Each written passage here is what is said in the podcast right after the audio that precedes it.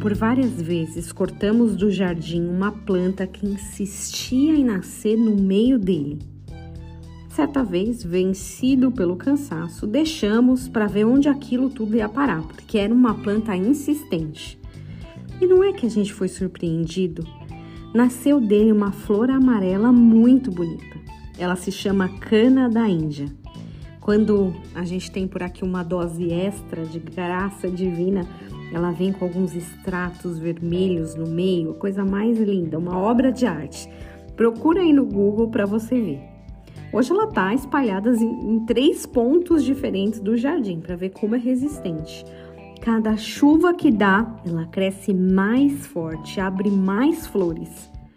E é engraçado, porque outras plantas acabaram não dando tão certo aqui. Eu já plantei, por exemplo, uma baunilha tem uns dois anos, nada de baunilha, mas é bastante folha. A mexerica, coitada, deu três, isso porque o passarinho não deixa ela ir para frente. O manacá morreu. O que eu tiro de conclusão de tudo isso? Não fui eu quem escolhi a cana da Índia, mas ela escolheu o meu jardim. Te faz lembrar de alguma coisa? É isso mesmo.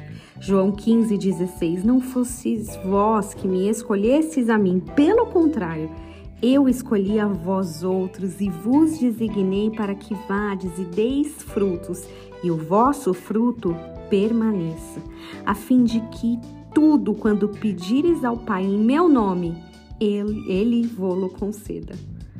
Você não é uma cana da Índia, mas foi plantado no jardim de Deus. Não pense que você que escolheu.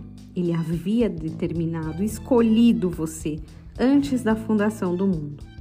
E não é só estar tá no jardim florescendo, mas multiplicar, se espalhar sem que se espere, mas tendo um bônus de pedir ao jardineiro e receber segundo a vontade dele.